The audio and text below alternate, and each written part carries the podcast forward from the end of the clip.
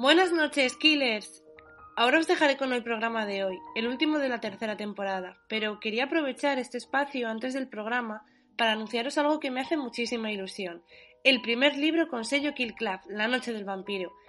Es un proyecto en el que llevo trabajando muchos meses y que me hace muchísima ilusión. Se trata de una novela que mezcla terror y comedia, ambientada en las Navidades de 1994. Los protagonistas, Javi y Dani, son dos adolescentes de un barrio madrileño que pasan las tardes rebobinando cintas de vídeo en el videoclub de la madre de Dani, dejándose la paga en los recreativos y huyendo del abusón del colegio. Pero ahora, en medio de la noche, un nuevo vecino ha llegado al edificio y algunos de los antiguos inquilinos han empezado a desaparecer. Con la ayuda de inesperados aliados, los dos jóvenes se verán envueltos en un misterio aterrador durante las Navidades de 1994. Una novela tan divertida como terrorífica que os va a trasladar a esa época que todos echamos de menos, la de los videoclubs y los recreativos. La tenéis ya disponible en Amazon tanto en formato físico como en ebook. Espero que os guste. Un abrazo y os dejo con el programa de hoy.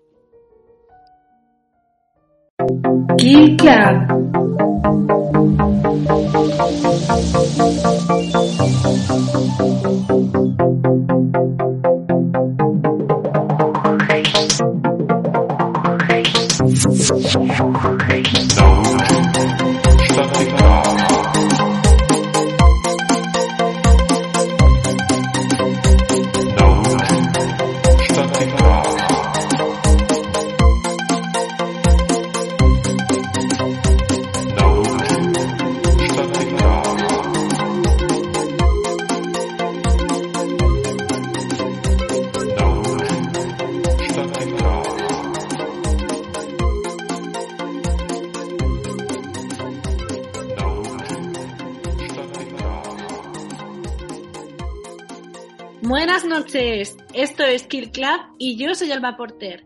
Esta noche despedimos la temporada con un programa de True Crime que estoy segura de que os va a interesar muchísimo porque es un caso súper interesante y no podría hacerlo mejor acompañada que con Cristina, que está aquí una vez más. Hola Cris, ¿qué tal estás? Buenas noches Alba, pues estoy eh, muy contenta eh, de dar también el broche final a esta temporada eh, y con este caso que, bueno, a mí me, me parece súper interesante y que ha sido muy comentado y creo que va a seguir siendo muy comentado durante mucho tiempo. Yo creo que también, luego contaremos por qué, pero creo que también. Y finalmente también está con nosotros para, con nosotras, bueno, para cerrar la temporada, nuestro querido Sergio, que ya se corona como experto en True Crime, porque ha venido sobre todo para programas de True Crime. Así que, ¿qué tal estás, Sergio? Hola, buenas noches chicas. Eh, la verdad que muy bien, muy ilusionado de poder cerrar la temporada con vosotras y bueno, con muchas ganas de poder colaborar siempre que me, podáis invitar y siempre que, bueno, pues mi opinión pueda servir de, de un poco de apoyo al, al podcast, ¿no? También.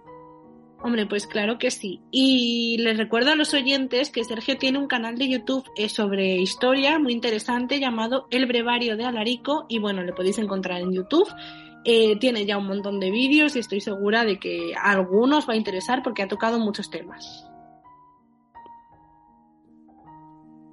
Sí, muchas gracias, Alba. Sí, bueno, más que nada, bueno, hablo de sucesos históricos. Eh, en principio, todos son eh, corroborados históricamente, aunque muchas veces también le añadimos ese pequeño toque, a veces llamado magia, a veces llamado misterio, que hace, bueno, que a día de hoy podamos escribir, podamos leer y escribir acerca de, de nuestra historia. Hombre, claro que sí, siempre hay cosas por ahí interesantes que contar. Y nada, quería deciros a todos que finalmente este programa, ya lo veis, se ha emitido un poco más tarde porque por temas de salud no pudimos grabar como estaba previsto. Tanto Cristina como yo estábamos un poco enfermitas y yo la verdad es que todavía no estoy muy allá, así que si me escucháis con una voz un poco... bueno, es porque estoy enferma, así que perdonadme.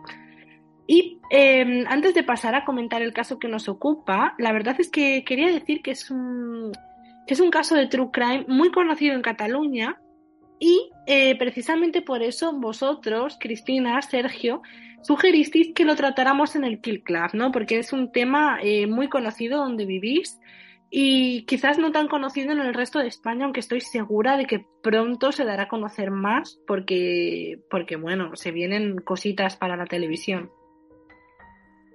Sí, la verdad es que el, el crimen de la Guardia Urbana o el crimen de la Guardia Urbana eh, aquí en Cataluña es muy conocido porque sobre todo yo creo que para los que vivimos en la provincia de Barcelona, ya que los hechos nos pillan como muy cerquita, y además eh, hay un conocido programa de televisión, que también es un programa de radio, que emite TV3, que es Crims, que bueno, al final ha conseguido que todo el mundo esté cada lunes que lo emiten eh, viendo la televisión y sobre todo seguimos este caso con muchísima expectación porque yo creo que en televisión los programas de True Crime están como un poco en declive, ¿no? Digamos, programas en prime time. Y este caso consiguió que muchísima gente se enganchase otra vez. Y bueno, yo creo que, que también lo podrá corroborar Sergio, que también es de por aquí, que, que es un tema que la verdad a todos nos deja con, con sensaciones diferentes y, y sin saber exactamente el qué. Así es, la verdad es que, bueno, la primera vez que escuché hablar del, del crimen, no sé realmente si fue eh, a raíz de los últimos, de las últimas noticias, pues que han otros, otros programas han ido comentando, o a veces, bueno, a veces uno piensa que es que lo ha podido ver en la, en la televisión, porque en su momento pues salió en las noticias, aunque realmente este caso mmm, tiene su componente, pues, eh, bueno, que abarca muchos temas, es decir, hay un asesinato, pero también hay un triángulo amoroso, hay venganza, hay celos, por lo tanto, eh, no deja indiferente a nadie y que de alguna manera al, observar todo esto que sucede pues cerca de, de donde vivimos, en, nuestras ciudades, realmente nos hace comprender que en algunas ocasiones, bueno, pues la, realidad supera la ficción. O sea, no es necesario ni ver una, telenovela, ni ver alguna, alguna película de ciencia ficción para poder comprender de que realmente el ser humano es capaz de hacer algunas cosas eh, realmente abominables, como las que vamos a contar ahora a continuación. Totalmente de acuerdo. Creo que es un crimen además que tiene muchos componentes para atraer la atención del gran público por el morbo, por toda la parte sexual, por el cruce de acusaciones y tiene muchos, muchos ingredientes que son atractivos. Como he dicho, eh, empezó siendo más conocido en Cataluña, lo trató el programa Crims, que ahora, por cierto, podéis encontrar doblado al castellano en Movistar, así que bueno, ya no está solo disponible para los catalanoparlantes, ahora también para los hispanohablantes. Y para que os hagáis una idea de, del repunte que ha tenido este caso, va a haber una serie de para Netflix protagonizada por Úrsula Corberó. O sea, es un caso que todavía sigue llamando la atención y que todavía sigue atrayendo al público. ¿Y por qué? ¿Por qué este caso llama tanto la atención? Pues ya os lo digo, por el cóctel de sexo, cuernos, eh, celos, muerte, violencia, tiene una serie de ingredientes que lo hacen, la verdad, muy atractivo. Y eh, también por lo que comentabais vosotros, Sergio y Cristina, de la cercanía, ¿no? Pero, ¿qué, ¿qué es el crimen de la Guardia Urbana? ¿Qué es lo que pasó? Bueno, los hechos hacen que nos remontemos al 5 de mayo del año 2017, cuando un ciclista denuncia la presencia de un coche totalmente calcinado en un terraplén del pantano de Foix. En este momento, una patrulla de dos policías se desplazan hasta el lugar y encuentran en el maletero del coche los restos óseos de un cadáver. Eh, está tan calcinado que ni siquiera pueden encontrar todos los huesos y hay trozos que se confunden con el material del coche. Al principio, se desconoce eh, de quién se trata, no se sabe quién es la víctima, pero finalmente la matrícula del coche queda todavía legible y un implante en la espalda del cadáver van a revelar la identidad de la víctima, Pedro Rodríguez, de 38 años, agente de la Guardia Urbana de Barcelona. Y aquí da comienzo el caso de la Guardia Urbana, porque todos los implicados en el mismo eran mozos de escuadra y eh, todos se movían en el mismo ambiente de, la Guardia Urbana de esta ciudad. Bueno, solo, solo una, una precisión, Alba. Eh, eran todos guardias urbanos. Mossos de Escuadra era solo el, el ex marido de, de Rosa. Em, tened en cuenta que aquí en, en, Cataluña tenemos policía autonómica y luego tenemos la, la policía local que en, en, Barcelona se conoce como la Guardia Urbana. ¿eh? Simplemente un pequeño apunte. Buena precisión, Cristina. Buena precisión para la nomenclatura que, que tú la controlas mucho más que yo. Sí, es que más que nada porque eh, digamos que, que, es importante entender esto porque digamos que Rosa eh, conoció al que fue su marido, eh, a Rubén, eh, cuando tenían 16 años y bueno, digamos que cada uno pues se dedicó, me parece que él era, había sido portero de discoteca, ella había sido gogo y llegó un momento en el que se plantearon, ¿no? Que, tendrían que hacer algo para, para, para trabajar, algo pues como, como un empleo de futuro y entonces fue cuando, cuando hicieron, prepararon las pruebas para entrar, ¿no? En, en una en la Guardia Urbana y él en los Mossos de Escuadra. Primero creo que aprobó Rosa las oposiciones y ya entró directamente en la Guardia Urbana de Barcelona, que sería como la policía local, y en el caso de, de Rubén, pues entró en los Mossos de Escuadra, que es como eh, creo que en el resto de España las competencias eh, las tiene la Guardia Civil, digamos que es un cuerpo policial distinto. Vale. Porque, ¿Por qué es importante esta distinción? Porque la doble vida que lleva Rosa y que iremos analizando a lo largo del programa, se la permite este, esta distinción de cuerpo policial, porque al no trabajar exactamente en el mismo lugar y en el mismo cuerpo, Rosa se pudo permitir pues eh, tener esta doble vida de cara a sus compañeros de trabajo sin que lo supiera su marido. La verdad es que esto es, es, importante para el caso y de hecho Cristina acabas de presentar a nuestra principal sospechosa, que es Rosa, que como tú dices era eh, es, bueno, era guardia urbana de Barcelona. Entonces, en este caso tenemos varios protagonistas. El primero, evidentemente, es Pedro Rodríguez, agente de la Guardia Urbana de Barcelona. ¿Qué sabemos de Pedro, la víctima? Bueno, eh, de Pedro lo conocíamos porque previamente, bueno, él era también eh, guardia urbano, él había estado casado también con una mujer que era Mosu de Escuadra, curiosamente igual que, bueno, que en el caso de, de Rosa. Es decir, eh, Pedro es la pareja sentimental de una mujer llamada Rosa Peral y ambos están en proceso de, de divorcio de sus respectivas parejas que son Mosus de Escuadra. Pero si revisamos un poquito el historial de, de Pedro, nos encontramos algún episodio que, bueno, que nos ayuda un poco a entender algunas de las características de la relación que tenía con, con Rosa, ya que, por ejemplo, um, tiempo atrás, tiempo antes, tiempo, tiempo antes del, crimen, resulta que a Pedro se le suspende de, de, empleo y sueldo debido a un incidente que tuvo en la carretera de la Rabasada, aquí en, en Barcelona, y bueno, resulta que, bueno, pues eh, unos, unos, motoristas pues cruzaron muy cerca de, de una, bueno, de, de la parada de, de, policías y bueno, pues allí se ve que fuera de sí les dio el alto y Pedro pues le, le dio una paliza a uno de ellos. Entonces, bueno, ¿por qué comento este, este suceso? Porque quizás nos ayuda un poco a entender cómo estaba, repito, la relación en, en la pareja, dado que muchas veces Rosa decía que, bueno, pues que Pedro era, era violento, que alguna vez incluso le había cogido del cuello, pues en alguna discusión de pareja. Y lo más importante quizás para este caso es que cuando a veces se enfadaban, porque ya vamos avanzando, que Rosa va a tener múltiples amantes, pues eh, era algo bastante habitual que hubiera peleas y sobre todo que Pedro, cabreado, cogiera la moto y se marchara uno o dos días.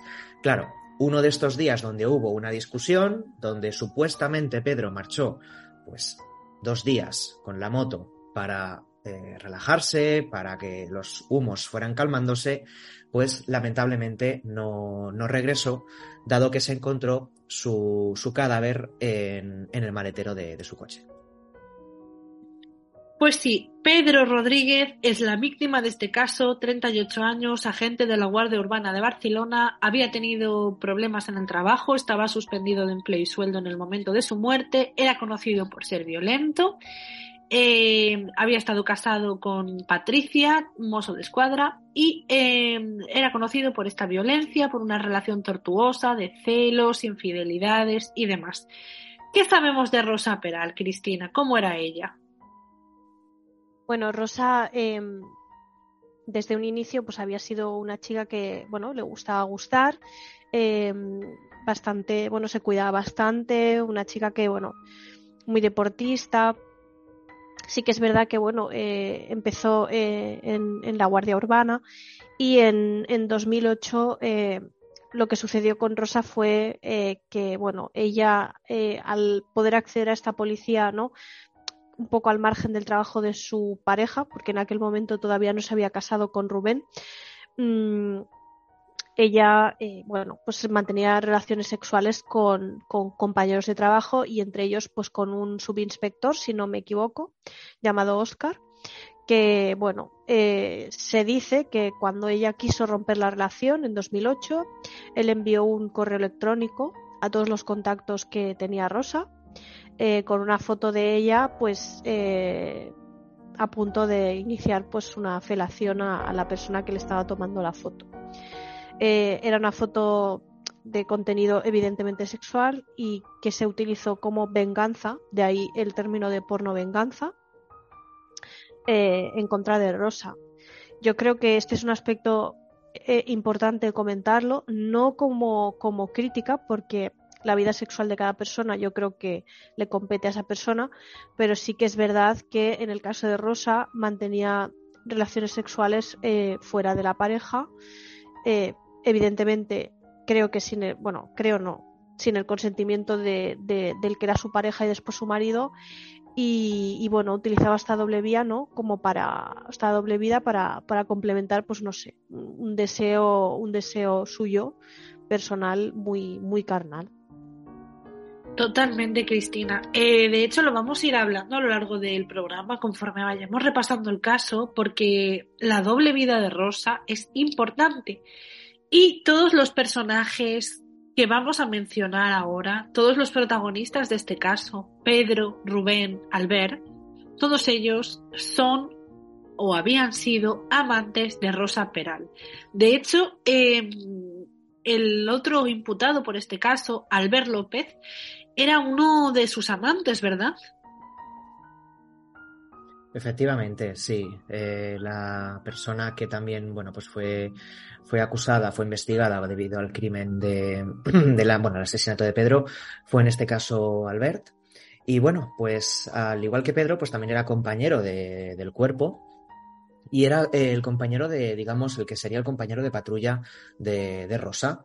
Y bueno, pues eh, así como, bueno, pues ellos trabajaban juntos, patrullaban, pues eh, como si fuera, pues esto, una, una, pareja, pero en el ámbito profesional, pues con el tiempo acabó derivando en una pareja sentimental. No obstante, de Albert también hay que recalcar algunas, algunas cosas de su pasado, y es que eh, esta persona también tenía, bueno, pues antecedentes de, de violencia. Primero, eh, debido a que en el año 2012 eh, resulta bueno que dio una paliza a un mantero. Está, bueno, está, está grabado, se le puede ver, bueno, pues cómo realiza algunas prácticas que no se espera quizás que, que emplee un, un policía.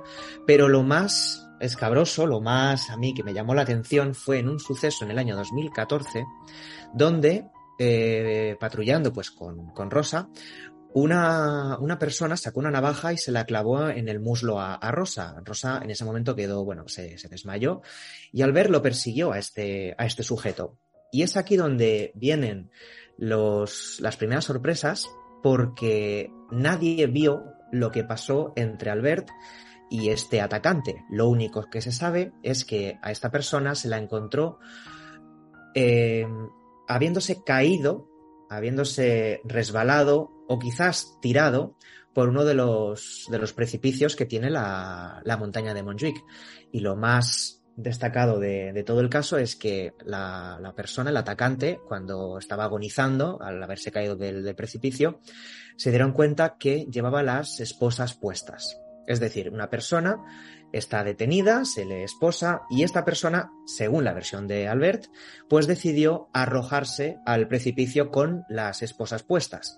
Claro, esto ya nos deja un poco a entender que quizás es algo que, bueno, pues pueda no cuadrar debido a que, bueno, eh, alguien que está enmanillado pues no, no, no, tiene posibilidad de escapar o de frenar su caída. Entonces, bueno, pues aquí se abrieron múltiples interrogantes acerca de se tiró, o por el contrario fue, fue empujado. Entonces, bueno, ya más o menos tenemos un poco el perfil tanto de la, de la pareja sentimental de eh, la, de la víctima, que es Pedro, bueno, pues una, una mujer que tiene, bueno, pues múltiples relaciones sentimentales, que tiene, bueno, varios contactos con, con, hombres, pero estos hombres, eh, de tanto en tanto, bueno, pues son personas pues que no se toma muy bien el hecho de que ataquen o que de alguna manera se sientan eh, invadidos en su, en su terreno, cuando no es compartiendo una fotografía pues, de ámbito sexual de una expareja o una exrelación, pues es quizás eh, arrojando a alguien desde lo alto de la montaña. No sé qué, no sé qué pensáis, chicas. Bueno, está claro que ninguno de estos tres era trigo limpio, estaban todos envueltos en casos bastante bastante chuncos, eran conocidos por su violencia, por sus procedimientos dudosos y bueno, a mí me inquieta bastante que, que los policías, por así decir, no sé, por generalizar, puedan hacer cosas así y recibir consecuencias tan débiles. La verdad es una cosa bastante inquietante en este caso. Bueno, eh, en el caso de en el caso de Pedro, eh, por el, el incidente de, la carretera de Arrabasada, estuvo un año, bueno, en teoría estaría un año eh, suspendido de empleo y sueldo. en el caso del mantero, en el que Albert López presuntamente empujó a esta persona, aunque la versión oficial que dieron tanto él como Rosa fue que se resbaló y cayó porque se arrojó y se, se tiró con más fuerza de la que debía y, y, murió, eh, fue que era en teoría un accidente. También hay un dato que yo quisiera aportar, que lo he estado escuchando por ahí, y me parece curioso, y es que Albert López se quiso presentar voluntario para ser antidisturbio y no lo aceptaron. Tened en cuenta que para pertenecer a los antidisturbios no tienes que tener unas características, sobre todo psicológicas, que te permiten eh, estar en situaciones de muchísima violencia y tienes que guardar unas formas. Entonces, a mí me hace pensar que este señor a nivel psicotécnico mm, o digamos psicológico no lo vieron apto para ser un antidisturbio. Rosa se rodeaba de personas, eh, en, en, en concreto de hombres que tienen un perfil o un patrón como muy similar eh, son personas con gustos muy parecidos, personas que tienden, eh, la verdad que del caso de Rubén tampoco puedo decir mucho porque no se ha hablado mucho de su personalidad y es una persona que yo creo que, bueno, preferirá estar en el anonimato, pero sí que es verdad que tengo la sensación de que tanto Albert como Pedro eran personas que tendían a ser un poco violentos y volátiles, ¿no? Eh, Rosa algún tipo de poder hipnótico debería tener con ellos para, para que, bueno, Mm, estuviesen totalmente locos por ella, porque tanto Albert como Pedro eh, querían estar con ella a toda costa.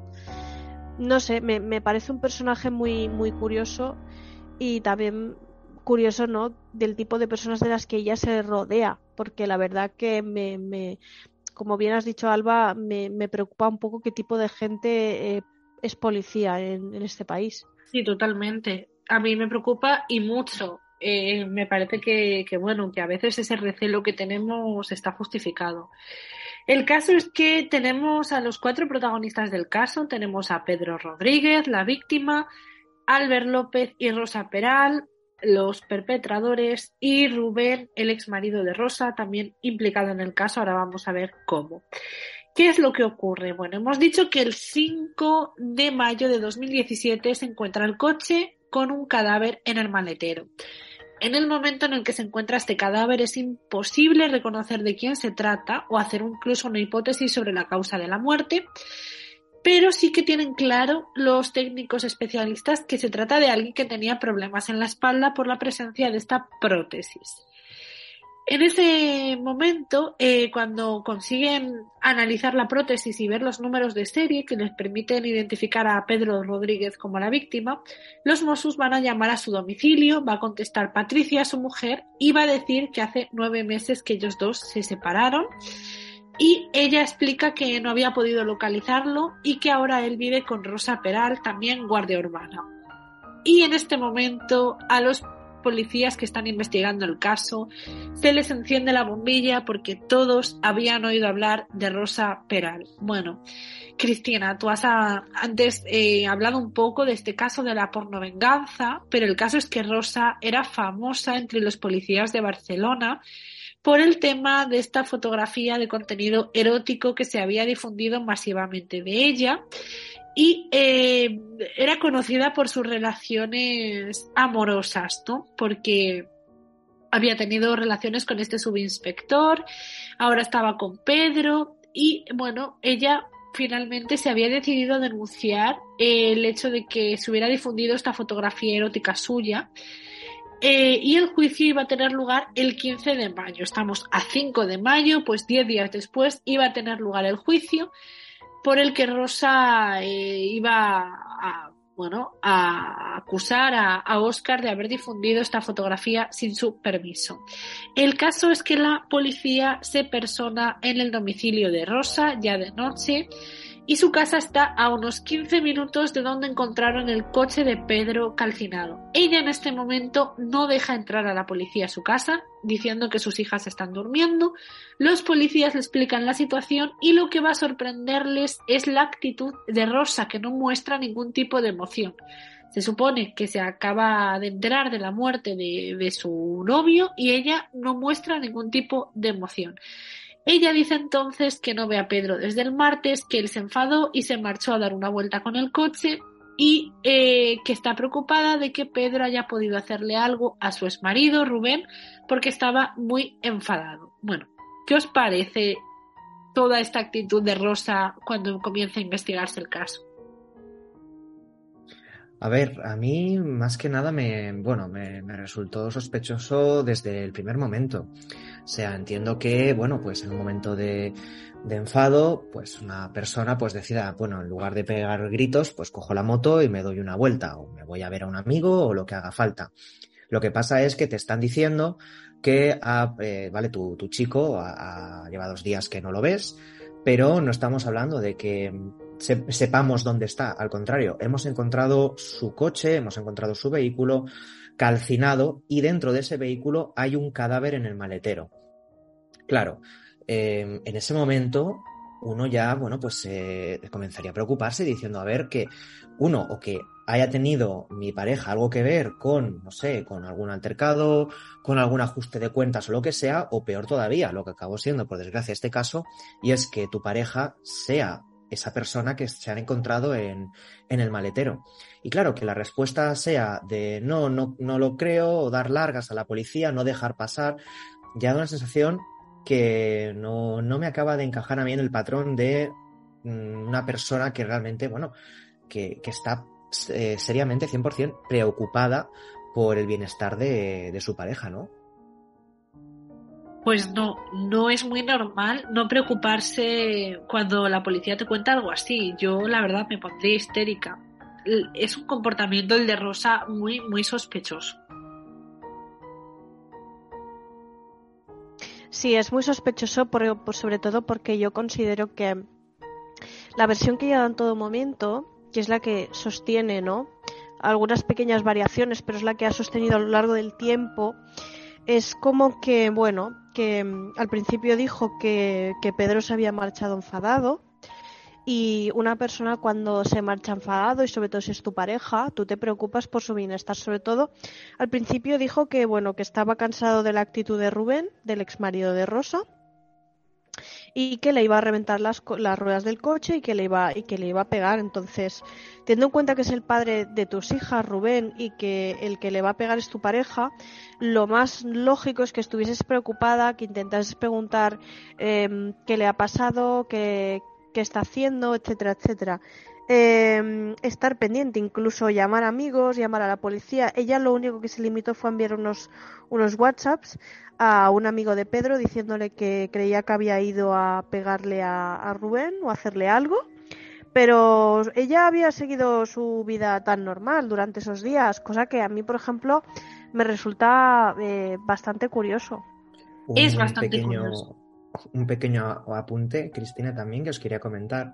Y es que para acabar de encajar un poquito todo esto, resulta que la noche después de que Pedro marchara, que bueno, tiempo después ya sabremos que, que ya había fallecido, resulta que el teléfono de Pedro seguía estando en activo y estaba enviándole, ese, eh, enviándole WhatsApps a, Rosa, diciéndole que no se preocupara y que él tenía ciertos, eh, ciertos asuntos que no quería involucrarla. Por ello, cuando, bueno, pues cuando viene la, la policía, ella dice, no, no estoy preocupada porque, bueno, tengo mensajes de Pedro diciéndome que está todo bien, que no quiere involucrarme y, bueno, y, y como que él sabrá. De alguna manera, bueno, pues eso a mí me da la sensación de que es un poco, bueno, pues una, una gran coartada más que, más que otra cosa. Y yo creo que, que es una sensación buena la tuya.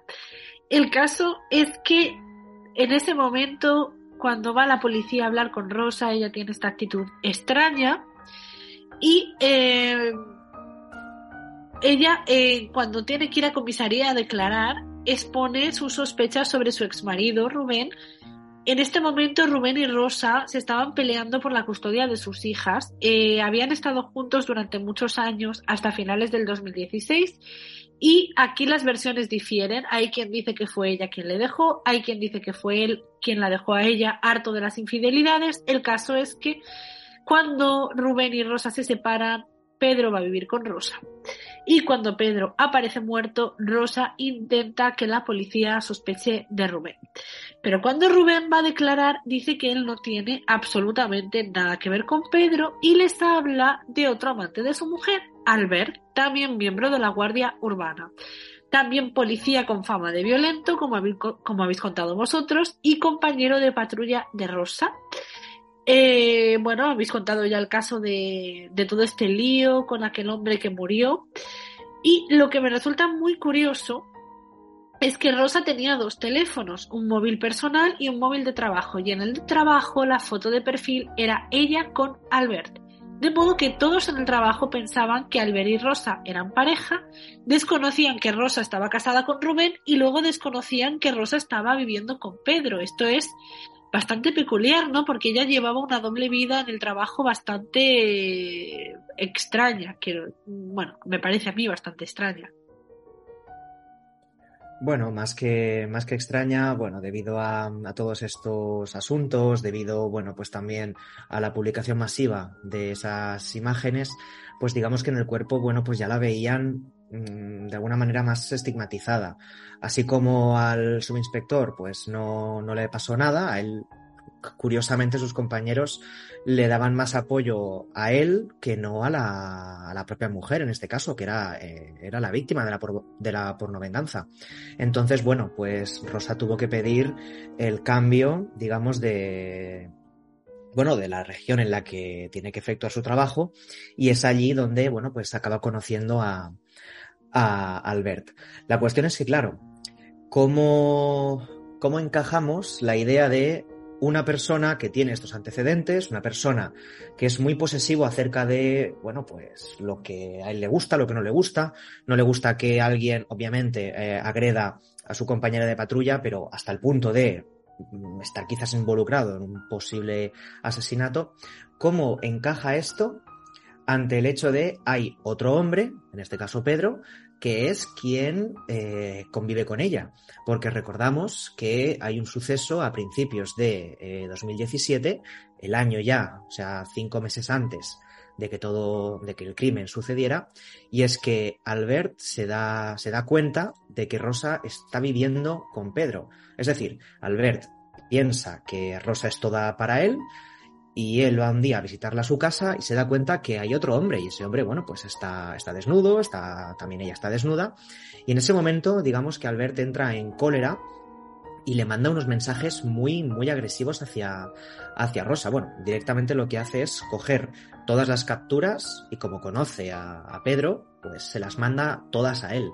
Entonces, bueno, no deja de ser que la cosa todavía se va recrudeciendo más, todo este triángulo amoroso todavía, bueno, pues alcanza todavía un poco más de, violencia y esto pues quizás solamente podía estallar de, de, una manera y era, bueno, pues con, por desgracia con más violencia.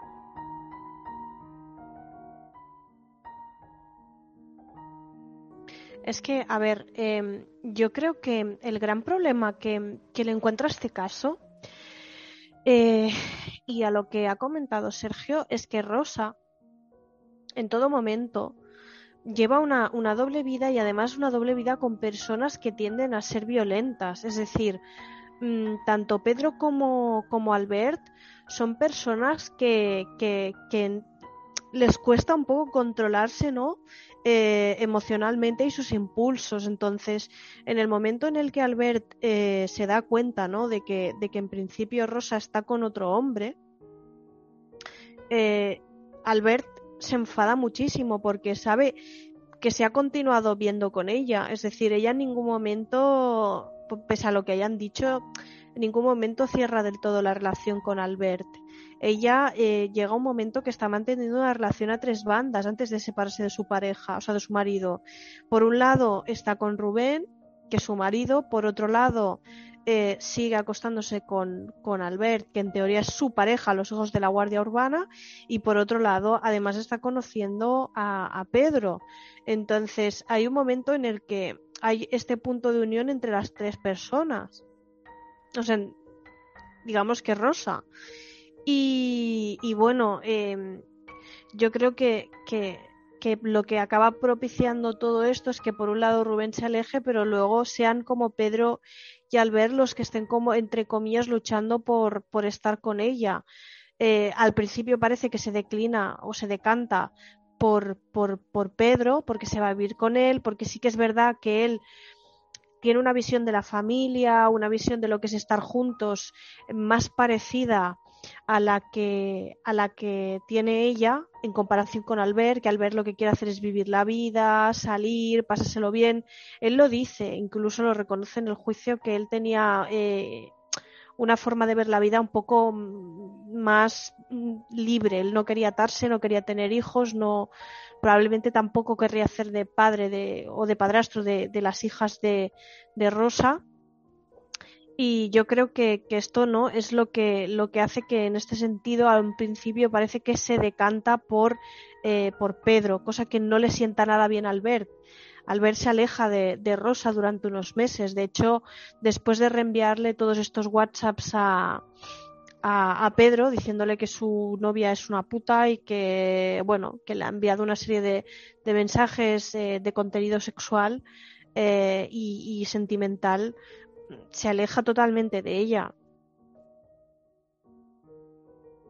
Pues sí, la verdad es que hay aquí un triángulo amoroso bastante complicado y es Rubén el que envía a la policía tras la pista de Albert diciéndoles que era pareja sentimental de Rosa.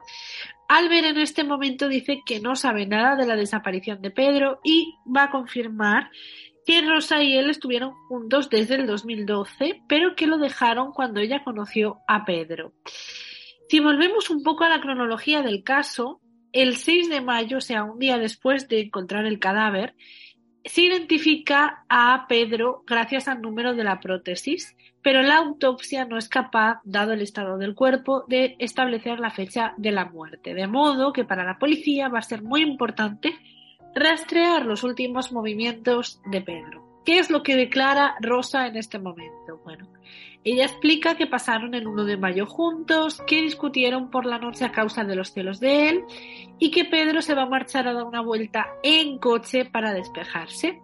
El padre de Rosa declara que vio a Pedro el 2 de mayo a la hora de la comida. Por otro lado, los amigos de Pedro dicen que si él se hubiese ido a dar una vuelta para despejarse, nunca lo haría en coche, sino que lo haría en moto. Rosa le había escrito a Darío, amigo de Pedro, diciéndole que estaba preocupada porque Pedro podía ir a atacar a Rubén. El 4 de mayo, Rosa y Albert van juntos a una comida de la Guardia Urbana y todo el mundo se queda en shock porque parece que son novios otra vez y qué pasa entonces con Pedro. Y por otro lado, es importante conocer el cómo estaba el camino donde encontraron el coche. Para ello, los Mossos hablan con usuarios de este camino y eh, concluyen que el día 3 ya se había visto el coche quemándose y que fue el día 4 cuando alguien dio el aviso. Pero siguen sin tener clara cuál es la fecha de la muerte. ¿Es el día 2? ¿Es el día 3? Porque durante estos días en los que tendría que estar ya muerto, Pedro, como habéis dicho vosotros, sigue enviando mensajes con su móvil. Y esto es bastante inquietante porque quién tiene el móvil de Pedro. Toda esta cuestión del teléfono móvil, de las fechas, va a ser muy importante para esclarecer quién es el culpable del asesinato de Pedro Rodríguez. Sí, a ver, mirando un poco la cronología de los hechos, yo creo que bueno, que hay unas fechas que son las más, las que tenemos que tener siempre en mente. Entonces, el, el, coche pues aparece ya calcinado el día, como bien tú bien has dicho, hacia el 5 de mayo. No obstante, los Mossos comienzan a preguntar a los ciclistas y resulta que hay testimonios que dicen que el día, a, la madrugada, a la mañana del, del 3 de mayo, eh, ya al, hubo un ciclista que vio el, el, coche y que decía bueno, que todas las mañanas iba por ese mismo sendero. Entonces, el día 2 de mayo no vio el coche, en la mañana del día 3 de mayo sí que, sí que lo encontró. Lo que, lo que pasa es que, claro, el día 2, el, el día anterior, pues nadie ve a Pedro, la única persona que dice haber visto a Pedro es la propia Rosa y su padre, es decir, el padre de, la investigada. Claro, al final es la, la, policía acaba por descartar este testimonio diciendo, bueno, no nos acabamos de creer del todo que solo la investigada y su padre lo hayan visto, dado que, bueno, pues tuvo conversaciones por WhatsApp con muchas personas, pero ni un solo mensaje de voz, ni una sola llamada. Entonces, bueno, esto hace saltar las alarmas. Y en el momento en el cual la policía se da cuenta que aquí hay algo que no les cuadra, es cuando tanto Rosa como, como Albert, bueno, pues tienen que, tienen que declarar conforme, bueno, que, que había una noche que, como tú bien has dicho, Alba, que rastrearon su, sus teléfonos y pasaron una noche juntos. Claro, si estamos hablando de que Pedro solía coger el coche o la moto o lo que fuera y se marchaba, no les acababa de cuadrar que viniera en ese momento el amante. Puede venir un momento y se puede marchar. Pero ¿qué nos da a entender si viene el amante a tu casa y duerme contigo? Pues la policía llegó a la misma conclusión que igual muchos de nuestros oyentes, y es que si Albert se queda en casa de Rosa a cenar y a dormir, es porque ambas personas saben que Pedro esa noche no va a volver.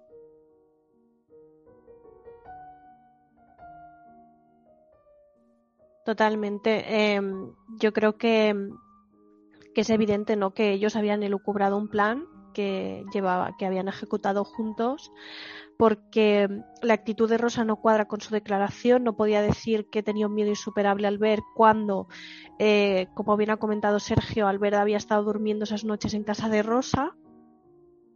Además, habían estado en contacto constante. De hecho, en abril eh, había algún mensaje de voz, creo que le había enviado Rosa al ver diciendo que, bueno, a ver cuándo se va Pedro, a ver cuándo se va este ya. Eh, mm, mientras tanto, Albert estaba pues en las inmediaciones. Eh, y bueno, es evidente que ellos habían retomado la relación eh, a espaldas de Pedro. Pedro estaba muy mosqueado porque se olía por la actitud de Rosa que algo estaba pasando con Albert. De hecho, le controlaba el teléfono, eh, ella muchas veces tenía que hablar con, con en momentos en los que no estuviese Pedro delante. Y bueno, eh, al final era evidente que bueno, ellos habían retomado eh, esta relación. ¿Qué es lo que sucedió esa noche eh, del, del, 1 de, de, mayo, esa madrugada? Mm, no, no creo que nunca sepamos realmente qué es, qué es lo que pasó. Lo que sí que se sabe es que esa fue la noche en la que, en la que Pedro falleció. Eh, presuntamente mm, asesinado a golpes. No se sabe si se utilizó un arma de fuego o no, que quedó descartado, creo, en, la sentencia que, se hubiese utilizado un arma de fuego, pese a que la pistola de la pistola de Rosa le faltaba una bala. Y, y bueno, lo que se sabe es que entre los dos se deshicieron del cadáver. Probablemente por la envergadura de Pedro, porque era una persona eh, muy atlética, muy alto, muy grande, tuvieron que adormecerlo eh, con pastillas que, bueno, que él tenía para los dolores de espalda, porque las prótesis se las habían puesto en septiembre y estamos hablando de que estamos en mayo. Y, y, la idea es que entre los dos urdieron un plan por el cual iban a adormecerlo porque sabían perfectamente que era una persona que físicamente cuerpo a cuerpo probablemente podría con los dos. Em, y bueno, le quitaron cualquier tipo de, posibilidad de defenderse. Lo que pasa es que como no se pudo realizar autopsia, esto no se pudo probar. Lo que sí que se encontraron fueron gotas de sangre en, la zona del sótano de la casa, donde había un sofá del cual también se deshicieron.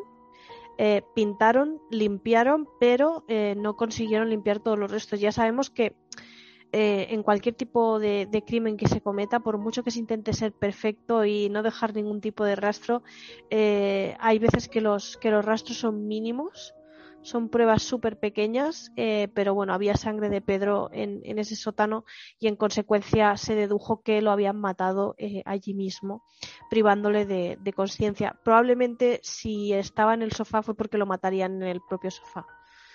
No sé qué pensáis al respecto.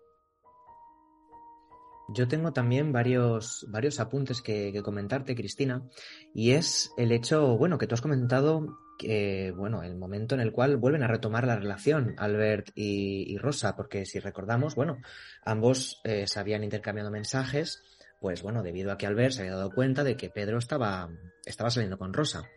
Y todo ello nos lo encontramos en abril de ese mismo año, es decir, un, menos de un mes del, del asesinato y es cuando Albert eh, se cruza con, con Rosa y junto con estaba ella tomándose algo con sus amigas y Albert se acerca y le arroja un, un anillo a, a, la mesa y le dijo algo del estilo a toma por si por si te lo acabas pensando es decir que esa persona que pues que te gusta pero que no le ves como padre o como padrastro, como tú bien has dicho, de sus hijas, ahora te está proponiendo como matrimonio. Entonces, ¿eso qué puede significar? Pues que igual esa persona ya ha hecho un cambio. Entonces, tú quieres empezar una, una nueva vida con este chico que te gusta, que en este caso sería Albert, pero todavía tienes, bueno, pues a tu actual pareja, que en este caso sería, sería Pedro. Y bueno, pues yo creo que este suceso es importante porque ella, que podría haber hecho muchas cosas, podría haberle dicho, oye, no, ¿dónde vas? O oye, eh, esto lo siento mucho, pero no me interesa. Ella se queda con el anillo y le manda fotos, pues también de un alto contenido sexual a Albert, como diciendo, bueno, pues acepto este regalo que me has hecho. Pero vuelvo a insistir, todavía nos falta una, un, sujeto, nos falta todavía una persona que está en medio de esta relación, la relación de Albert y de, y de Rosa. Por lo tanto, la persona que sobraría eh, sería, sería Pedro. Y bueno, y yo creo que a partir de ahí, a partir de, de abril, es cuando ya ambos, pues de alguna manera, comienzan a plantearse, a poder planificar un poco qué, qué hacer. Y bueno, y bueno, por desgracia ya el día 1 de, de mayo, pues debido a, a, la medicación que tomaba, pues quizás lo, lo, le dieron una dosis un poco más, bueno, un poco más elevada de lo que estaba acostumbrado. Hay otro factor a tener en cuenta y es que, aunque mm, su su opinión o su, sus palabras no se tienen en cuenta para un juicio, la, la pareja de Rubén, la pareja del, del ex marido de Rosa, había hablado con las niñas, porque este crimen hemos de recordar que sucede cuando hay dos niñas en el piso de arriba. A Pedro lo, lo, matan en, en, la planta baja, pero hay dos niñas y estas niñas le, le dijeron a, a, Rubén y le dijeron pues a su pareja que vieron a Pedro como dando mmm, tumbos como, como si caminase de una manera más robótica. Entonces, bueno, nos puede dar a entender de que quizás pues ya estuviera pues adormecido, estaría ya drogado y bueno, nos faltaría el componente de fuerza bruta que bueno, pues ahí pues seguramente casi con total seguridad pues podría haber sido Albert el, el brazo ejecutor. Bueno, en todo caso, eh, el móvil está claro, ¿no? Albert y Rosa tenían motivos para deshacerse de Pedro, porque como vosotros bien habéis dicho, era un poco la pieza que sobraba en esa relación y se mantienen unidos probablemente cuando hacen lo que hacen, pero el 13 de mayo sus caminos van a separarse, porque Rosa les dice a los Mossos que sospecha de Albert López, que no para de seguirla, que le tiene miedo.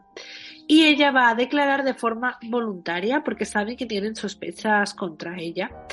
Va a comisaría y explica sus razones durante unas dos horas, repasan los últimos movimientos de Pedro y les explica que Pedro y Albert no se llevaban bien. Y eh, en ese momento ella no lo sabe, pero Albert ya está detenido. Rosa va a ser la siguiente en ser detenida, dadas las contradicciones en sus declaraciones esto se debe principalmente a la geolocalización de sus teléfonos móviles, ya que se comprueba que el 1 de mayo Albert estuvo en casa de Rosa y que el 2 de mayo estuvo de nuevo en su casa. Y después eh, se comprueba que el móvil de Rubén les acompañó en todo momento, incluso en la vuelta a casa después de quemar su coche. El móvil, perdón, de Pedro, después de quemar su coche. Finalmente eh, van a ser detenidos ocho días después de encontrar el cuerpo de Pedro y los agentes descubren que Rosa Peral eh, está implicada en el otro caso, en el de la porno venganza. Entonces, eh, bueno, ellos dos son detenidos, se va a registrar la casa de Rosa y en esta casa se va a encontrar el móvil de Pedro. Esto es interesante porque en este momento el padre de Rosa les va a pedir perdón y les va a decir que nunca vio a Pedro el día 2, que mintió porque su hija se lo pidió. El 15 de mayo, o sea, dos días después de ser detenida, Rosa tenía el juicio por el caso de la pornovenganza. Finalmente este juicio va a ser aplazado y Rosa y Albert van a ser suspendidos antes del juicio de empleo y sueldo. Y aquí es donde empiezan las dos versiones distintas que van a dar Albert y Rosa, las dos versiones que les van a separar y que van a hacer que se enfrenten en el juicio. Porque según Rosa fue Albert el que mató a Pedro y ella solo fue obligada a ayudarle a deshacerse del cadáver y según Albert pasa un poco lo contrario. Ella le mató y fue él el que tuvo que ayudarla a deshacerse del cadáver. Además, a esto se suma el tremendo lío de mensajes, sobre todo de WhatsApp, enviados por Pedro cuando ya estaba muerto y el hecho de que nadie le ve a pesar de que sigue enviando mensajes. El caso es que Rosa y Albert estuvieron juntos hasta este momento en el que empiezan a dar versiones diametralmente diferentes, a acusarse el uno al otro y aquí es cuando comienza lo que pasa después, ¿no? Cuando comienza el juicio y vemos que realmente hay mucho más detrás porque ni nadie, ninguno de los implicados en este caso era trigo limpio. Bueno, es cuando empiezan a dar versiones contradictorias. Em, en el juicio em, lo que hace la defensa de Rosa es plantear en todo momento el miedo insuperable el miedo insuperable puede llegar a ser una eximente de culpabilidad, o sea, lo que pretendían es que Rosa saliese indemne de lo que había sucedido, em, porque se supone que cuando en ti eh, alguien está ejerciendo algún tipo de, influencia, la cual temes por tu vida, eh, tú eres capaz de hacer lo que te pidan eh, bajo el pretexto de o lo haces o, o mueres, ¿no? Entonces, eh, bueno, ellos intentaron alegar esto y en el caso de Albert eh, lo que intentaron alegar fue em, más que nada una participación eh, para deshacerse del cadáver, pero ya está, es decir, no una implicación directa en el asesinato. Es curioso porque durante todo el juicio no se, no se miraron, él habló de Rosa hablando de ella como esta persona, eh, esta señora. Es decir, hay, hay, una desvinculación afectiva. Yo creo que él se sintió traicionado, de hecho así lo reconoció, porque la primera declaración que prestó Em, intentó encubrir un poco más a Rosa, luego cuando se dio cuenta de que ella había, lo había delatado, mm, él le chocó muchísimo y entonces decidió pues eh, hablar más, es decir, él al principio decía que no había visto el cadáver, que no había visto bien todo, etcétera, etcétera, y luego ya sí que implicó de lleno a Rosa, dijo que la que había perpetuado el crimen era ella y que lo único que se había limitado era a simplemente, bueno, a, a encubrir. De hecho, incluso hay unos, unos WhatsApp, no, de hecho creo que era un audio de WhatsApp que le envía ella al número creo que era el número de incógnito que tenía Albert, diciendo que bueno, que después de que hagamos eso, podríamos ir con las niñas a Portaventura, con esta gente, bla bla bla bla bla bla, y da mucho a entender de que tenían un plan preconcebido para, para, deshacerse de Pedro. La razón, em, yo no me quedo con la razón de que sobrase en la pareja, sino yo me quedo con una razón que, bajo mi punto de vista, no justifica el crimen, pero sí que eh, me hace entender el llegar a ese extremo en el sentido de metiéndonos, en, metiéndonos en su mente, ¿vale? Em, igual que Pedro animó a Rosa a denunciar a Oscar por el tema de la pornovenganza, Rosa probablemente habría hablado de lo que sucedió en Montjuic con aquella persona que murió porque se supone que se tiró sin querer eh, digamos que hacia, hacia abajo de Montjuic, ¿vale? Hacia abajo de la montaña. Eh, además, esposada esta persona. Yo creo que igual eh, Pedro, al ver que la relación con Albert podría, podría salir bien, tengamos en cuenta que, Pedro había dejado a su mujer, a, a su hijo de dos años, había apostado 100% en su relación con Rosa y viendo que podía peligrar, eh, no descarto que amenazase con decir, si me dejas, mm, contaré todo esto. Contaré que, que fue Albert el que tiró a esta persona. De hecho, Rosa ya dijo en el juicio también, para demostrar, ¿no? Que Albert era una persona violenta y era capaz de matar, que mm, él había confesado que una vez había, había quemado, ¿no? Em, como una caseta, creo, un sitio donde, donde dormía un indigente, ¿no? Que le molestaba mucho y que lo quemó vivo. Eh, sin duda, eh, yo creo que entre los dos eh, se juntaron dos personalidades, si no psicopáticas, mm, muy cerca a la psicopatía, porque la verdad que no demostraron muchas emociones durante el juicio, sobre todo en el caso de Rosa. Creo que cumple un poco con lo que se llama la triada oscura de la personalidad, que lo hemos comentado más una vez. Una persona con, pues, con rasgos maquiavélicos, una persona manipuladora, una persona que no tiene empatía por los demás, que ve a los demás como un medio para un fin. Yo creo que el fin era su propio egoísmo y el, y el tener lo que ella quería cuando ella quería. Y, Albert eh, creo que era una persona muy parecida a Rosa, no sé decir una persona con también rasgos psicopáticos, pero desde luego muy cercana a la psicopatía tienes que ser para, para hacer las cosas que has hecho amparándote en, en, en, que quieres estar con una persona. Me parece que los dos tienen una relación muy, muy utilitarista entre ellos. Yo lanzo una pregunta al aire y es, bueno, básicamente si creéis que antes de cometer el, crimen, si Rosa ya tenía su as guardado bajo la manga, de pensar, si las cosas se tuercen, voy a traicionar a, Albert. Es decir, yo quiero estar con él, pero si por algún casual me veo acorralada, veo que van a ir a por mí, voy, ya tengo planificado el hecho de, de traicionar a Albert porque recordamos que em, cuando tiene el juicio de la pornovenganza, antes, antes de tenerlo, eh, su abogado era un amigo de Pedro. Y antes de hacer el juicio, este, este, este hombre, este amigo, llama a Rosa y le dice que, bueno, que por motivos X, que no va a poder defenderla. Y Rosa dice, vale, esto significa que están empezando a sospechar de mí. Y antes que sospechen de mí, pues voy a acusar a esta persona. No sé, no sé qué pensáis vosotras, chicas. A ver, Sergio, yo pienso que sí, que, Rosa siempre se planteó traicionar a Albert, pero lo que pienso es que ninguno de ellos, ni Rosa ni Albert, eran tan inteligentes como pensaban que eran, porque si su objetivo final era deshacerse de Pedro y salir indemnes, lo hicieron muy mal, porque En ningún momento consiguieron de manera sólida que las pesquisas fueran hacia otra persona, ¿no? Que el sospechoso fuera otro. Eh, el tema de la geolocalización de los móviles, el tema de, ocultar quién era el cadáver. Eh, realmente, si ellos trabajaban en la Guardia Urbana, ellos estaban al corriente de los procedimientos policiales, ¿cómo se les pasaron por alto esas cosas? Yo pienso que por una falta de inteligencia bastante severa, considero yo, ¿eh? eh no sé hasta qué punto, sí, Rosa siempre se planteó, pienso yo, traicionar a, a quien sea, pero el planteamiento era erróneo.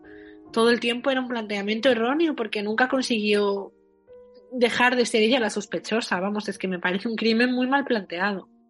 Por coincido, coincido, ¿eh? coincido, Alba, contigo 100%. Yo creo que son personas que se creían más listas de lo que eran. O sea, al final, ser una persona con falta de empatía y ser manipulador no quiere decir eh, forzosamente que seas súper inteligente. De hecho, yo creo, esto me ha hecho plantearme, y, ya lo hemos dicho antes, ¿no? ¿Qué tipo de personas acceden a según qué puestos de trabajo? Em, yo, yo, considero que, que, hicieron, intentaron hacer un crimen perfecto y le salió una chapuza. Pero porque... chapucera, o sea, es que es una chapuza tremenda. Claro, es que tú piensas que ellos creían que por apagar sus móviles no se les podía geolocalizar. Y a día de hoy, con todo lo que está evolucionada la tecnología, es más difícil rastrear un móvil, pero no es imposible rastrear un móvil apagado. O sea, de hecho tendrías que meter tu móvil en una jaula de Faraday. Esto me lo explicó un profesor de Derecho Penal, cuando yo estudié Derecho Penal en el máster.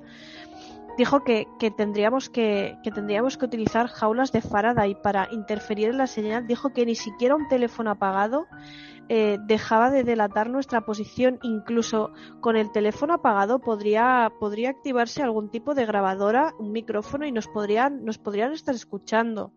Entonces, siendo personas que se dedican a, esto profesionalmente, es decir, a, investigar el crimen, ¿cómo se les pasó por alto este tipo de cosas? Bueno, sí, y, y pensar, vamos, yo por lo menos pienso que, el hecho de que quemen el coche es para intentar ocultar eh, la identidad de, del cadáver y la causa de la muerte porque ya, ya lo hemos dicho al principio, el cadáver quedó irreconocible, ni siquiera se pudo determinar la causa de la muerte. Pero ¿cómo pasan por alto que Pedro llevaba una prótesis y que las prótesis llevan un número de serie?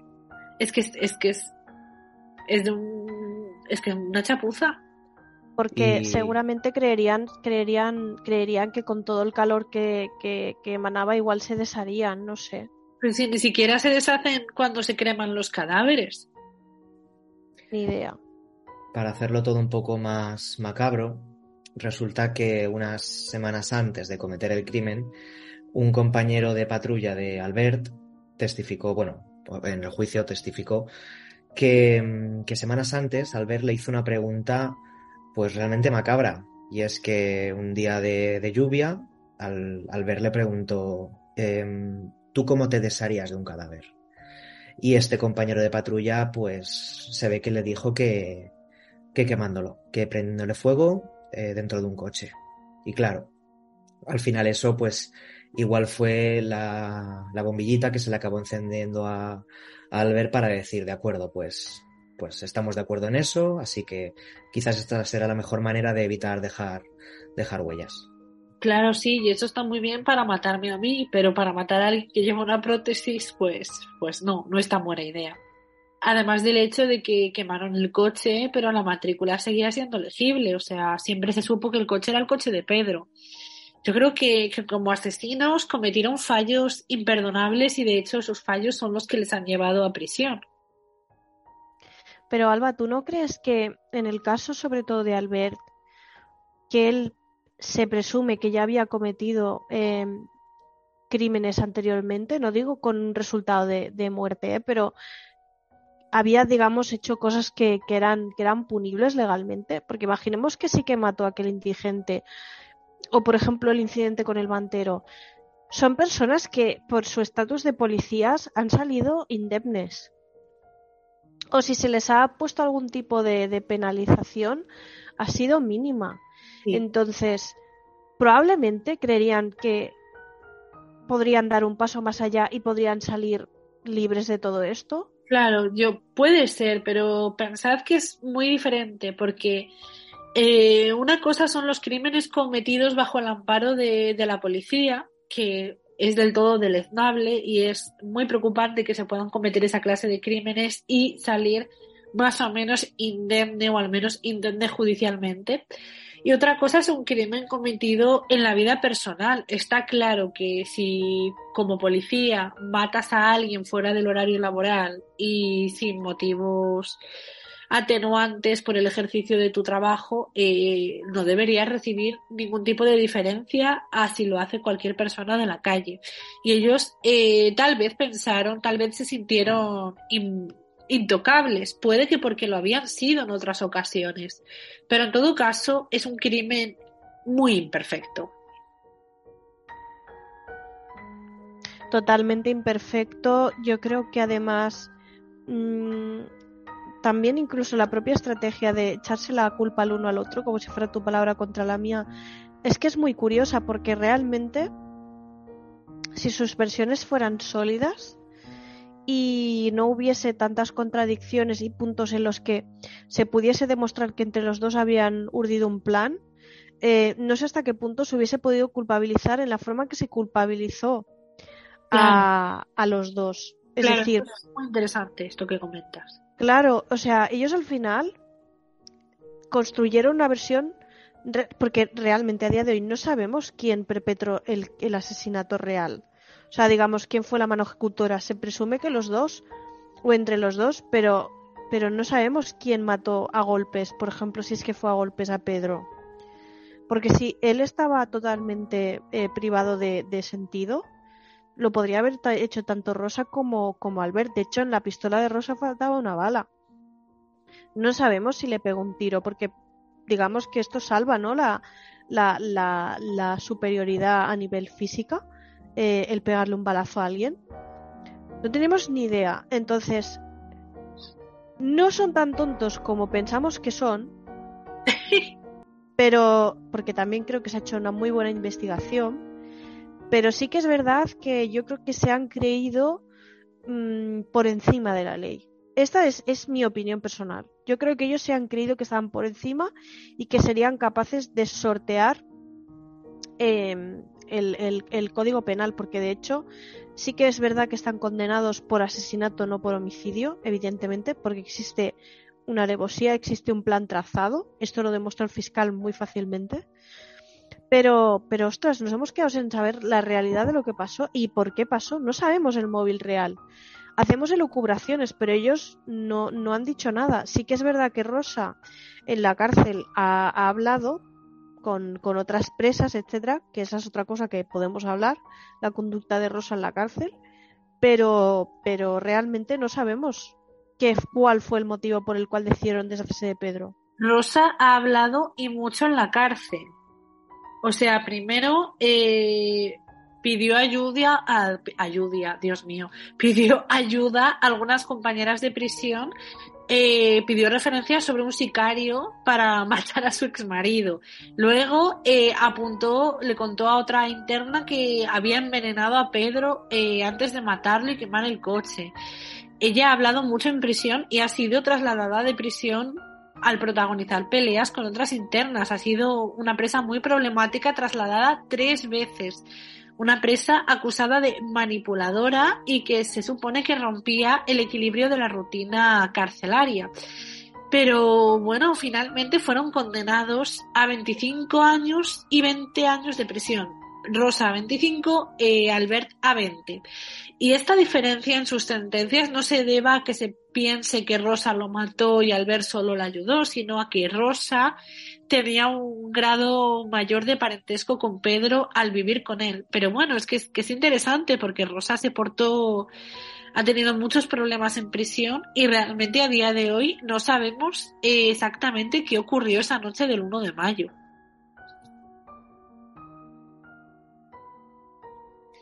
Yo creo que, bueno, todavía hay muchas dudas que, que aclarar. Y bueno, sí, como, como vosotras habéis comentado, bueno, pues el atenuante este de, bueno, que cuando estás en el núcleo familiar, bueno, pues uno tiende a, bueno, bajar, bajar la guardia, estás en un ambiente conocido, en un ambiente relajado. Nunca esperas, ¿no? Que la persona con la que convives, pues, sea capaz de hacer este tipo de, de actos. Así que, bueno, al final, eh, las penas han sido las que, las que has comentado tú, Alba. Y bueno, simplemente no, no dejo de, de, sorprenderme cada día más con, bueno, con, con este caso. También, como ha dicho Cristina, el móvil, bueno, pues podría haber sido, pues, que igual Rosa iba a explicar algo que igual la gente no sabía acerca de lo ocurrido en Montjuic porque realmente si tú quieres dejar a una persona, bueno, pues en este, en este país, bueno, si estás casado te puedes divorciar o puedes abandonar la relación, pero claro, tampoco sabemos cuál era el ambiente en casa, porque sí que es verdad que comentaban que, bueno, habían discusiones constantemente, si los dos hombres, bueno, pues eran de una fuerte envergadura, pues ahí se podría armar, pues realmente un lío muy gordo. Entonces, bueno, pues quizás todas esas ideas nos ayuden un poco a entender lo que se les pasó por la cabeza a estas dos personas. Sí, básicamente digamos que, es eso, ¿no? Que, que los dos eh, urdieron un plan. Además me parece súper rastrero por parte de Rosa intentar involucrar también a su expareja, a Rubén, es decir, eh, ella lo quería hundir en la más absoluta miseria, creo que también por el hecho de que él había rehecho su vida con otra persona, cosa que ella no llevaba bien, pese a que ella estaba haciendo vida de pareja con otra persona, que en este caso fue Albert durante mucho tiempo, después con Pedro. Yo creo que es una persona totalmente manipuladora que entiende que las personas son de su propiedad, tiene este sentimiento de las personas como objetos y en el caso de en el caso de Albert eh, igual. Yo creo que no quiero poner el foco en Rosa es una manipuladora y manipula a los demás de su alrededor, que también, sino que se juntó con otra persona que era igual que ella y, bueno, se cobraron la vida de una persona que, que, bueno, no tenía la culpa, también tenía una familia y, bueno, ya veremos mm, de aquí a unos años, porque las hijas de Rosa, sobre todo la hija mayor, no pudo eh, testificar en el juicio, primero porque era contra su madre y no iba, no iba a testificar en contra de su madre, y segundo porque era muy pequeña de aquí a unos años no sabemos eh, qué, podrá decir sus hijas, sobre todo su hija mayor, que es la que se supone que vio algo. igual algún día sabemos la verdad o no. Lo único que se ha podido demostrar es, es, esta colaboración entre los dos para deshacerse de una persona. El motivo no lo sabemos, la forma no la sabemos. Creo que no lo vamos a saber a ciencia cierta porque yo creo que son expertos mentirosos. Ellos van a, a decir de cualquier cosa menos la verdad y, bueno, que luego esta gente estará en la calle. Esto es a mí lo que me preocupa. Personas de este estilo que puedan salir a la calle mmm, de aquí a, un, a, unos años. Pues no, no sé realmente por qué nuestro sistema permite que personas así, mmm, porque yo no creo que se estén rehabilitando, sinceramente, mmm, puedan salir a la calle después de cometer un asesinato de de tan horrible manera y, además eh, fingiendo una vida tan normal después, o sea, con cero remordimiento por lo que habían hecho. Pues sí, tienes razón y creo que este es uno de los aspectos más llamativos de este caso, ¿no? El hecho de que sean personas eh, que están ahí, personas que pertenecen un poco a la vida cotidiana. Es cierto que todos ellos eran policías, pero no deja de ser un caso que eh, nos toca de cerca y sobre todo os toca de cerca a vosotros, Sergio y Cristina, que vivís en, Cataluña, ¿no? Y de hecho, Sergio, tú nos querías comentar algo sobre esto, ¿no? Sobre cuánto de cerca te toca a ti este caso. Bueno, realmente cerca, bueno, es algo relativo, pero sí que, bueno, eh, investigando un poquito más acerca de este caso, bueno, pues he conocido a dos personas de mi entorno que conocieron en una ocasión especial, bueno, pues a, Rosa Peral. ambas personas, bueno, me han explicado, o sea, nunca, nunca se han conocido, tanto ni la una ni la, ni la otra. La, la, conocieron en circunstancias distintas, en momentos distintos. Una persona me dijo que mm, era cuando estaba saliendo con, con Pedro y, la otra persona me dijo que era el día que se, bueno, que se, que, se aprobó, aprobó la, la, oposición, el que era su marido, cuando, cuando Rubén se convirtió en, en Mosu de Escuadra. Entonces, dos, eh, dos, situaciones distintas, dos momentos en la vida de cada uno distintas, pero un denominador común, y es que las dos personas que me han hablado acerca del breve momento donde conocieron a Rosa, porque era, era una persona aquello de es la amiga del amigo o es la pareja del amigo de no sé quién, pues ambas personas me dijeron que eh, desde el minuto uno les parecía una persona, bueno, una mujer de la cual, según me han dicho, bueno, pues no te transmitía algo negativo, te transmitía, no sé, algo no, no muy una, sensación poco agradable, como que esa persona no era de fiar, no, no podías, a la hora de hablar tenía unas, unas formas, no sabría bien, cómo, cómo, decirlo, pero curiosamente las dos, los dos contactos que tengo, bueno, pues me han dicho prácticamente lo mismo, que era una persona de la cual al oírla hablar, no te transmitía seguridad, confianza y que poco a poco fueron eh, desapareciendo estas amistades debido a, bueno, pues la, presencia de, Rosa Peral. Pues es, sin duda curioso, ¿no? Eh, haber podido hablar con estas dos personas y quién sabe, igual algún día eh, volvemos a tratar este caso y tenemos testimonios de primera mano de, de, personas que hayan estado en contacto con cualquiera de los implicados, porque la verdad es que sería interesante con cualquiera. En todo caso, este caso de la Guardia Urbana tiene muchos ingredientes que lo han convertido en uno de los casos de moda y ya os digo que va a estar aún más de moda en el futuro con la serie que se va a hacer en Netflix. Y es sin duda interesante eh, por todo el lío amoroso, que ya sabemos que tiene mucho morbo, pero también por la manera en la que se produjeron los hechos. Y a mí me, bueno, me ha parecido un caso eh, espléndido para cerrar esta tercera temporada del Kill Club porque no es todavía tan conocido en el resto de España y bueno, la verdad pienso que es un caso muy muy interesante, así que Cristina, Sergio, os doy las grazas, las grazas, las gracias por habernos por haberme recomendado que me fijara un poco en este caso para tratarlo en el programa. Bueno, las gracias a ti, Alba, eh, porque la verdad que yo creo que es un caso que merece ser comentado y que va a ser muy comentado a partir de, la serie, que se va a llamar El cuerpo en llamas, que la protagonizan eh, Úrsula Curberó y creo que Kim Gutiérrez, que era de Albert. Y bueno, si me lo permite, si me lo permites, quisiera también eh, comentar que, bueno, eh, la sorpresa que tienes preparada para, para los oyentes no sé si puedo hablar de ella o no. Sí, claro que puedes hablar. Sí. Bueno, eh, simplemente pues comentar que Alba ha escrito un libro que se llama La noche del vampiro.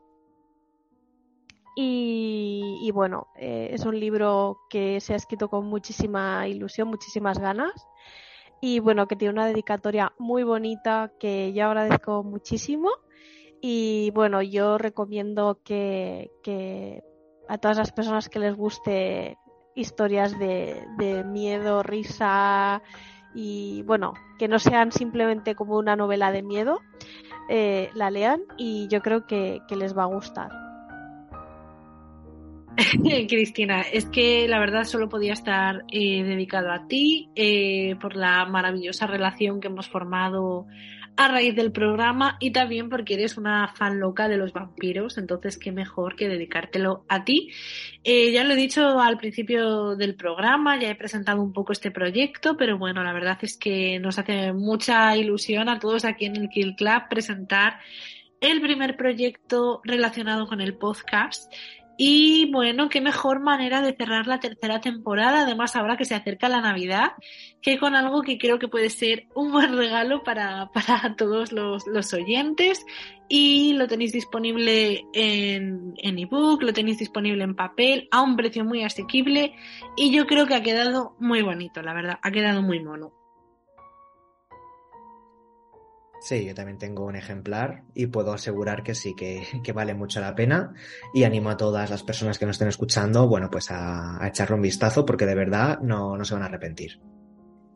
Muchas gracias chicos. Y nada, eh, con este programa cerramos la tercera temporada, que ha sido una temporada de vuelta porque habíamos estado de parón por un montón de circunstancias personales, tanto mías como de Cristina, pero eh, hemos conseguido volver, lo hemos hecho con muchas ganas, con mucha fuerza, presentándoos un programa semanal y esta es un poco nuestra intención para la cuarta temporada, seguir presentándoos un programa semana a semana, seguir tratando casos de true crime, casos de misterio, del mundo paranormal.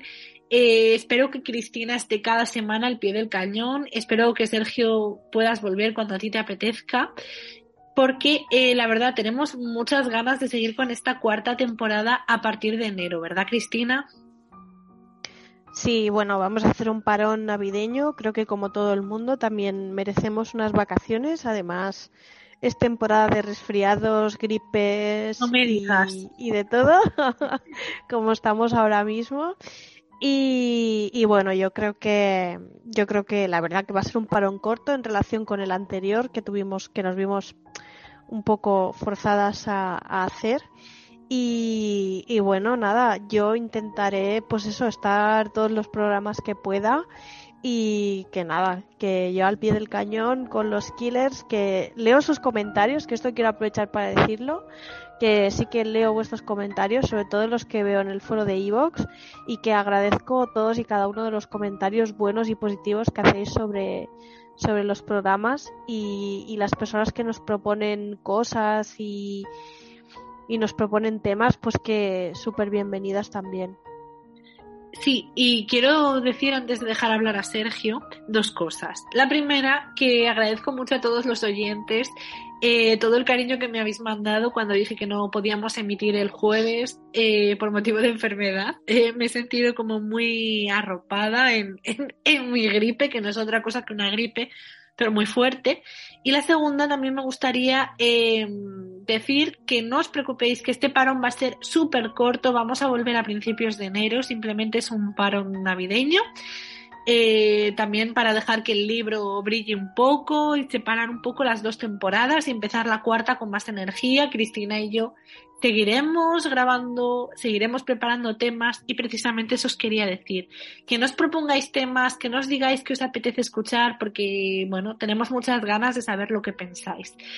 Y quería darle las gracias a Sergio por estar esta noche con nosotras. Y bueno, Sergio, tienes la puerta del Kill Club abierta para cuando te apetezca pasarte por aquí. Nosotras estamos encantadas.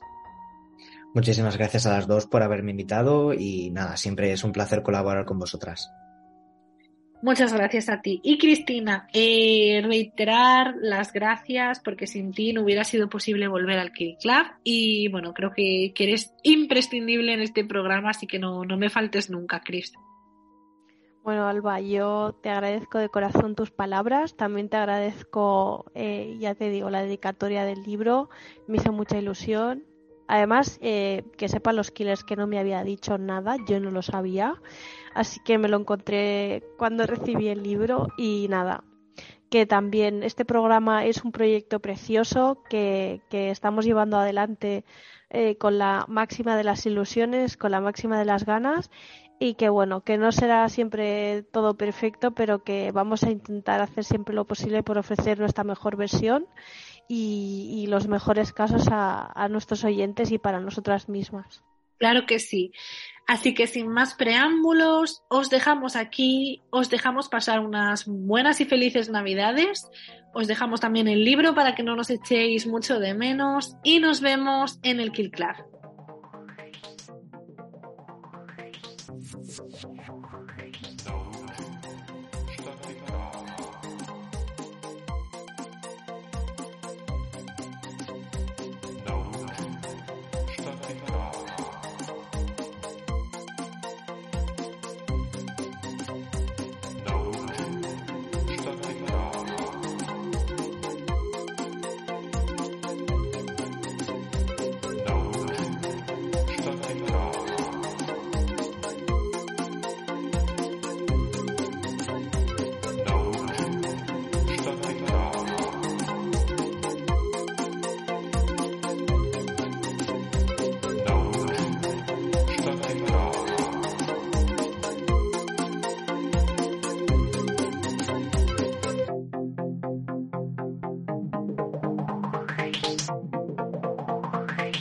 Thank you.